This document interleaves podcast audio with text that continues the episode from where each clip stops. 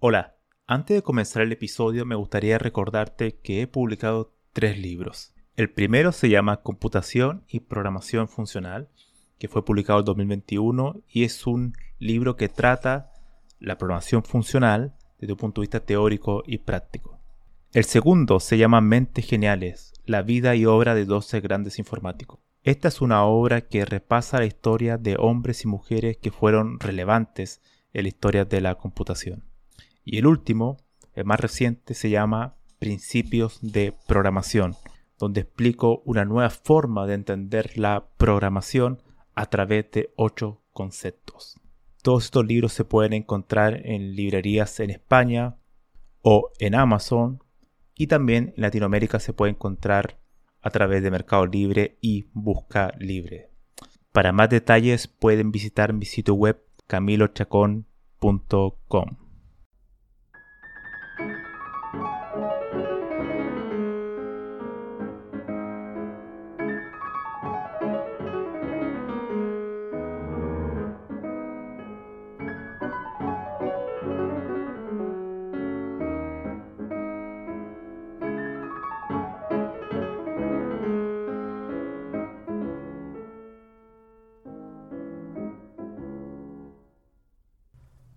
Para este episodio voy a tratar un tema que no suele ser muy em, popular, ¿no? como lo que tratamos en el episodio anterior, que es de Machine Learning y todo lo que representa la inteligencia artificial.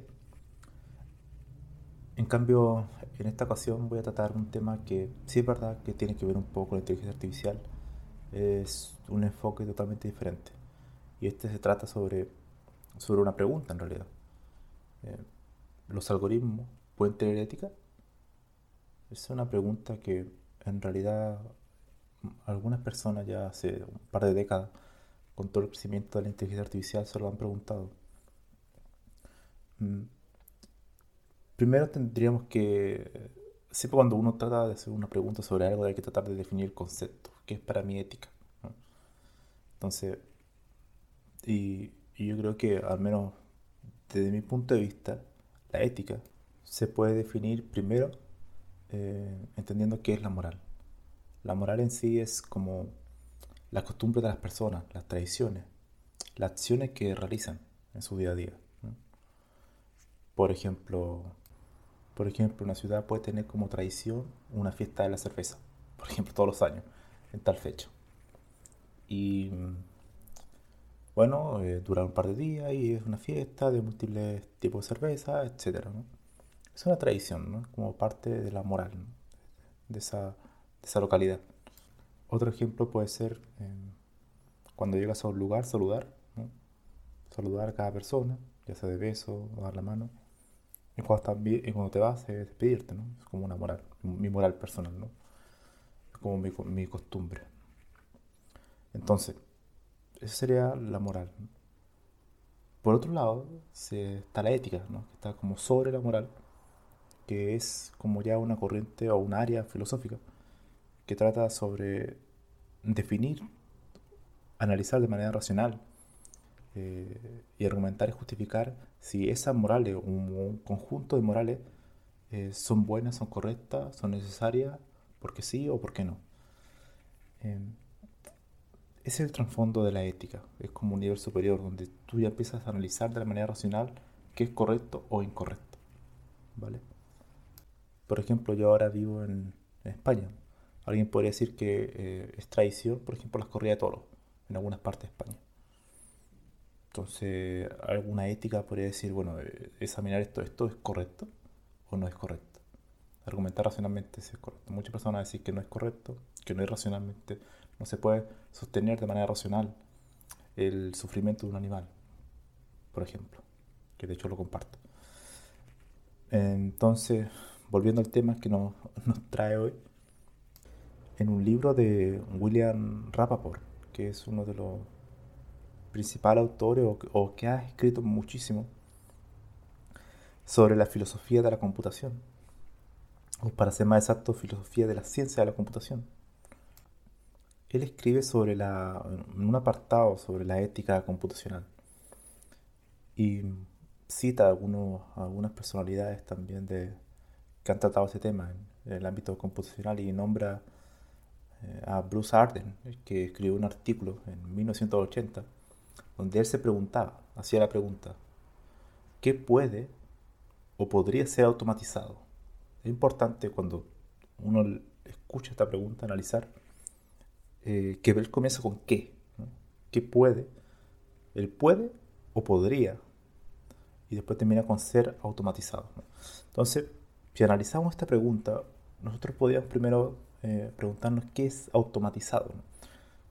El automatizado es una de las características de la computación y de los algoritmos, principalmente el objetivo principal de un algoritmo, es automatizar una tarea que es repetitiva para que lo pueda hacer una máquina. Es por eso que mucho trabajo, muchos trabajos, empleos eh, que antes eran hechos por humanos, han sido reemplazados por computadores porque son capaces de eh, automatizarse, son mucho más eficientes, no se cansan, eh, no se quejan, no piden aumento de sueldo, etc. por tanto, la computación en sí es muy útil en ese sentido cuando uno quiere automatizar tareas repetitivas. Ahora, si volvemos a la pregunta, él dice, él comienza con ¿qué?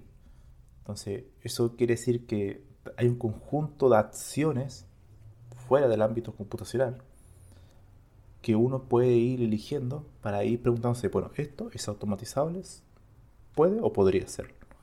Esto otro puede o podría ser automatizado. Es decir, esta acción que yo realizo todos los días, por ejemplo, de ordenar unos libros, ¿no? puede ser automatizada, puede ser hecha por un computador, o esta acción de un taxista, ¿no? Puede ser automatizada, puede ser hecha por un, ordenador que ya no tenga un chofer, conductor, sino que se conduzca a través de un software eh, o un avión. Puede ser automatizado. Necesitamos pilotos. Podríamos automatizar esto para evitar eh, la influencia o, la interacción directa humana. Bueno, a eso hace referencia esa pregunta. La pregunta de qué puede o podría ser automatizado. Entonces ya en, esa, en, la, en la década 80 se hacían esas preguntas y, en el mismo libro de, de Rappaport, eh, él menciona más adelante que otro investigador también de, de filosofía de la computación o, que ha escrito sobre esto, Mati Tedre, es su nombre, en 2008 eh, eh, analizó esta pregunta y, y, decía, bueno, esta pregunta si uno la analiza no incluye ni de manera explícita o implícita ninguna pregunta sobre el por qué podría ser automatizado algo. Y si acaso esto es deseable, y si fue deseable, ¿quién lo decide?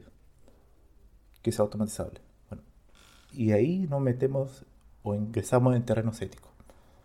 Cuando yo te empiezo a preguntar por qué, y tú me quieres decir, mire, yo quiero automatizar, eh, bueno, quiero automatizar eh, la conducción de los taxistas, o sea, la, que, la conducción de los vehículos de transporte público sean a través de un robot, ¿no? De computadora. Entonces alguien me podría preguntar, bueno, pero ¿por qué? Primero nos hemos dado cuenta que quizás sí es posible, técnicamente es posible, ¿no? O sea, lo, lo podemos lograr. Pero ahora nos metemos en el terreno ético. ¿Es correcto esto o no es correcto? Eso es lo que hace la ética, es analizar de manera racional, argumentar y justificar racionalmente si esto es, sería correcto o no. Y volviendo al ejemplo de los vehículos autónomos, hay muchos, muchas cuestiones interesantes en ese tema. Está, por ejemplo, el, un, problema que se trata, se llama el problema del túnel, que hace referencia a que, por ejemplo, si un vehículo autónomo eh, una persona va adentro, que no está conduciendo, obviamente el, computador lo está haciendo, y este vehículo va a entrar a un túnel. Y por casualidad de destino una persona se cruza. Un humano se cruza en la carretera. Y el vehículo no tiene opciones, no, tiene, no puede moverse ni siquiera a izquierda o derecha para poder esquivarlo. Entonces, solamente tiene dos opciones. Una es estrellarse hacia la barrera, y probablemente morir la persona que va adentro, ya durmiendo, supongamos y la otra opción es atropellar a la persona. ¿no? Ese es un problema ético. ¿Cuál opción debo elegir? ¿Es correcto si me estrello, o sea, eh, mato al conductor, al dueño del vehículo, para salvar a la, persona que está probablemente cruzando un paso no habilitado? o debo atropellar a una persona, a un ser humano, por, solamente porque está usando un lugar que no debería hacerlo y proteger al dueño del vehículo. Bueno, eso, es un problema eh, ético, ético y también es un problema ético si, un algoritmo podría ser ético. al final de cuentas, lo que está eh, analizando toda esa cuestión o tomando decisiones va a ser un algoritmo. Como traté en otro episodio anterior, eh, los algoritmos son. Eh, son una secuencia de pasos formales, por así decirlo. Una secuencia de eventos predeterminados en menos una de sus categorías que nos permite resolver algún tipo de problema. Ahora, estos tipos de algoritmos que de hecho mencionamos la vez anterior, en, el episodio anterior de Machine Learning, ya no son tan determinísticos, sino también tienen componentes eh, aleatorios en algunos casos, otros son probabilísticos. Por tanto, hay una tasa de error, ¿no? podría equivocarse. Eh, no son algoritmos como una receta de cocina, ¿no? como yo sigo los pasos y siempre siguiendo estos pasos voy a tener el mismo resultado. No, estos son algoritmos de aprendizaje, ¿no? que van aprendiendo, que van mejorando con el tiempo. Por tanto, este tipo de situaciones hipotéticas, como el problema del túnel, eh, son complejas, porque en realidad la probabilidad de tomar una opción u otra eh, es, muy difícil. Si el, algoritmo en sí no tiene como un framework que sea ético, como una capa a nivel de software, que nos permita eh, establecer ciertas normas, normas éticas que deba cumplir. Ahora, ese es un problema porque volvemos a, otra vez al mismo tema. Si yo defino un conjunto de normas o acciones a, a realizar, por ejemplo, a detener el vehículo en ese momento, aunque tener vehículo podría significar que se estrelle con un vehículo que esté atrás. No sé. Em, ¿Quién dice que eso es correcto o no? ¿Lo decide la persona que programó el algoritmo? ¿La empresa donde trabajó ese programador o ese conjunto de programadores? ¿O hay una organización más global que define aquello? Yo creo que es más, lo, más probable o indudablemente eh, algún día llegaremos que haya algún tipo de estándar eh, global de software donde los algoritmos que tengan interacción directa y que su comportamiento o acciones puedan afectar la vida humana directamente van a tener que tener algún tipo de norma y fiscalización. Em, y eso significa que todos los algoritmos seguramente va a haber algún tipo de estándar. Eh, que los algoritmos van a tener que eh, traquear, es decir, eh, crear log de todas las acciones que hagan. De hecho, como las especies de cajas negras de los aviones. Una de las cosas que son útiles las cajas negras es que nos permiten a los investigadores ver qué sucedió, por qué el avión se estrelló. Entonces, al saber eso, ellos mismos pueden tomar medidas para que no ocurra en el futuro. Ellos eh, escuchen lo que estaba sucediendo, cuáles fueron los problemas que tuvieron para mejorar sus normas, su, su, su estándar. Eso mismo probablemente va a ocurrir con los algoritmos cuando empiezan a haber problemas, empiezan a haber eh, situaciones donde afecten la vida humana, como ya ha ocurrido, de hecho, en algunas situaciones. De hecho, han muerto algunas personas con los, vehículos autónomos de Tesla. Una, persona murió porque se estrelló su vehículo. Se detectó un camión, todo o sea, no detectó un camión que había enfrente y se estrelló, directamente contra él, muriendo el conductor que no iba manejando.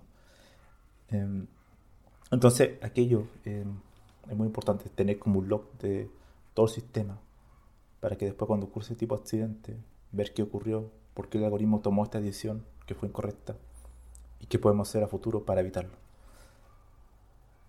La ética algorítmica específicamente es la búsqueda de tener estándar, de estándar éticos que nos permitan eh, proteger la vida humana, en realidad. Al final es eso. Tenemos sistemas, pasamos de, crear software eh, para una empresa, en un, conjunto de tareas, eh, no sé, de facturación, de, de producto para comprar cosas por internet, etc., a ya crear software que interactúan directamente con las personas. Y ese tipo de software son, por ejemplo, los vehículos autónomos, que, que tan directamente eh, interactúan, o sea, con un, si ve que un fallo podría afectar la vida humana. Lo que no ocurre, por ejemplo, cuando yo compro en Amazon. El sistema de Amazon igual es un software, pero si algo ocurre mal, no, mi vida no, no corre peligro. Entonces, un bug que se puede corregir con la siguiente actualización. Pero en este tipo de sistema, ese tipo de cosas son eh, mucho más peligrosas y hay que tener mucho más cuidado. Porque un error eh, no se soluciona con una actualización de software. O sea, probablemente sí se va a hacer a futuro, pero el, el error, el daño ya va a estar hecho. Eh, así que es importante, yo creo que tener una, vamos a llegar, yo creo, un momento que vamos a tener un estándar global ético que va a tener que ser aplicado y supervisado a toda la empresa que desarrolla este tipo de algoritmos y que se vaya cada cierto tiempo eh, eh, fiscalizando que eso se esté cumpliendo. Así que es un tema muy interesante, es un tema de hecho muy, muy profundo desde el punto de vista filosófico de, del, del por qué algo se debe hacer. Y también el qué, qué es correcto. Es una pregunta abierta. ¿no? ¿Qué es correcto? ¿Qué un algoritmo puede hacer? Han habido casos también de, de algoritmos que han... Recuerdo haber leído una vez una noticia hace unos años atrás donde un programador se sentía... Eh, no recuerdo bien bueno, la historia, pero en general era que una persona le habían recetado un medicamento incorrecto, un algoritmo. Y esa persona eh, falleció, o sea, porque le recetó un medicamento que no era adecuado. Pero que además no era adecuado porque estaba eh, explícitamente ordenado, se le había ordenado a un grupo de programadores que le den esa opción de medicamento porque eh, iban a ganar más dinero con eso. Entonces era aún peor, ¿no? Ni siquiera era un algoritmo inteligente que esté decidiendo que se haya equivocado por mala suerte, ¿no? Estaba mal entrenado. No, no, era un tema que deliberadamente se había establecido que había que darle prioridad a un tipo de medicamento porque iban a ganar más dinero. Entonces, es un tema ético. Y un tema ético no tan solo a nivel de algoritmo, porque ahí también nos eh, involucramos en un tema ético a nivel profesional, a nivel de un programador hay muchos programadores que no tienen ética, que por dinero van a programar hasta probablemente la muerte de, de, su suegra, con tal que le paguen dinero, lo cual, bueno, en algunos casos puede ser justificable, pero bueno, eso, es, eso broma. Eh, pero ese tipo de cuestiones eh, hay que hay que también tratarlas. Yo creo a futuro cuando la inteligencia artificial se masifique mucho más de lo que ya es ahora.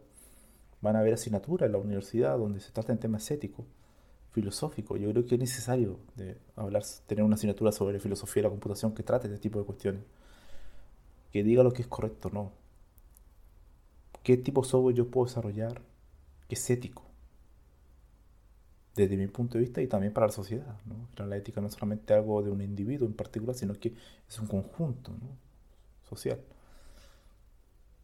Así que bueno, esa sería la reflexión de, hoy. Yo creo que en realidad vamos a llegar a un punto donde vamos a tener que tener un sistema formal, algún tipo de algoritmo, un algoritmo sobre un algoritmo, un meta-algoritmo, que, que pueda supervisar aquello, las acciones de otro tipo de algoritmo, desde un punto de vista ético. La pregunta es qué ética vamos a tener que definir y cómo la vamos a tener que definir y quién la va a tener que definir.